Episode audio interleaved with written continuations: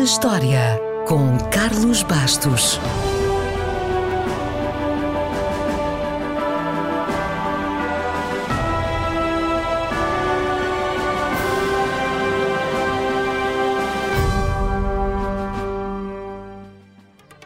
Os Duran Duran nasceram em 1978 em Birmingham e eram formados basicamente pelo John Taylor e o Nick Rhodes, que começaram a tocar num clube onde trabalhavam.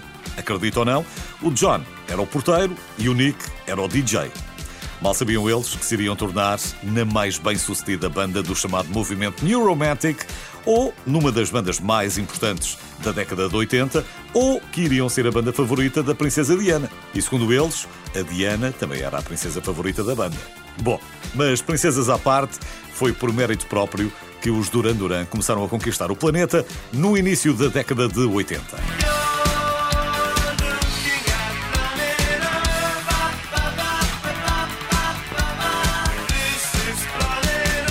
E começaram a conquistar o planeta porque perceberam a importância da imagem para os adolescentes.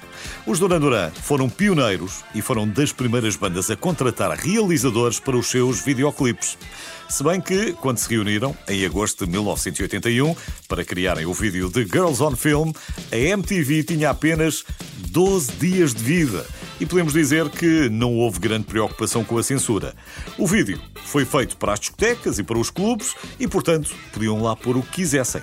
Mas, segundo o realizador, hoje, mais de 40 anos depois, o vídeo dificilmente passaria na televisão.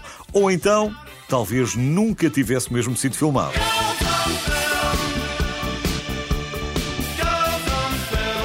Girls on Film, graças ao seu arrojado videoclipe, transformou os Duran Duran em estrelas mundiais e, aproveitando o momento, a banda lançou, no ano seguinte, o álbum Rio, que vinha repleto de sucesso instantâneo.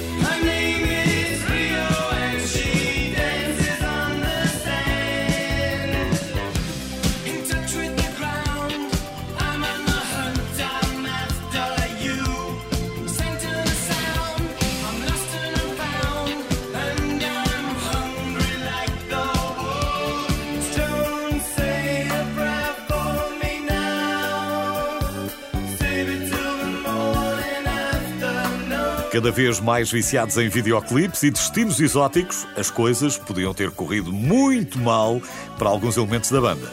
Wendy Taylor, nas gravações de Save a Prayers, já com muito álcool, empoleirou-se numa árvore e caiu num bebedor de elefantes no Sri Lanka. E o Simon Le Bon poderia ter acabado no hospital com disenteria ou, qualquer coisa pior, depois de beber água de um rio no vídeo de Angry Like the Wolf. Mas o vocalista dos Duran Duran ainda passou por pior. Já lá vamos.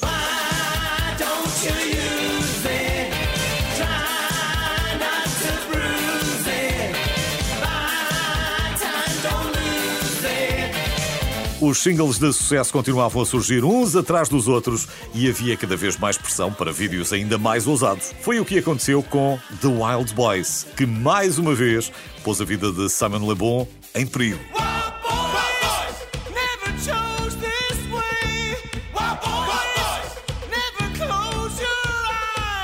O Simon Le Bon quase se afogou duas vezes na vida. A primeira foi nas gravações do vídeo do Wild Boys. O Simon estava amarrado aos braços de um moinho que mergulhavam num lago e, inesperadamente, o moinho parou de girar quando ele tinha a cabeça debaixo d'água. Foi salvo por mergulhadores. A segunda vez foi numa regata em meados da década de 80. Ele e alguns amigos ficaram presos debaixo de um iate e sobreviveram graças a uma bolsa de ar e ao resgate pronto de adivinhou? Mergulhadores da Marinha Real. Ou seja, com todas estas aventuras e outras muito piores, podemos dizer que os Duran Duran não estavam propriamente a criar boa fama, mas eles também não queriam a fama de bons rapazes. Com tanta espetacularidade nos seus vídeos, não é de estranhar que os Duran Duran tenham sido chamados para criarem a música para o 14º filme do agente secreto mais espetacular do mundo, de James Bond, 007, que na altura era interpretado por Roger Moore. O único senão é que tinham apenas uma semana para apresentarem o trabalho. Imagine se tivessem tido mais tempo.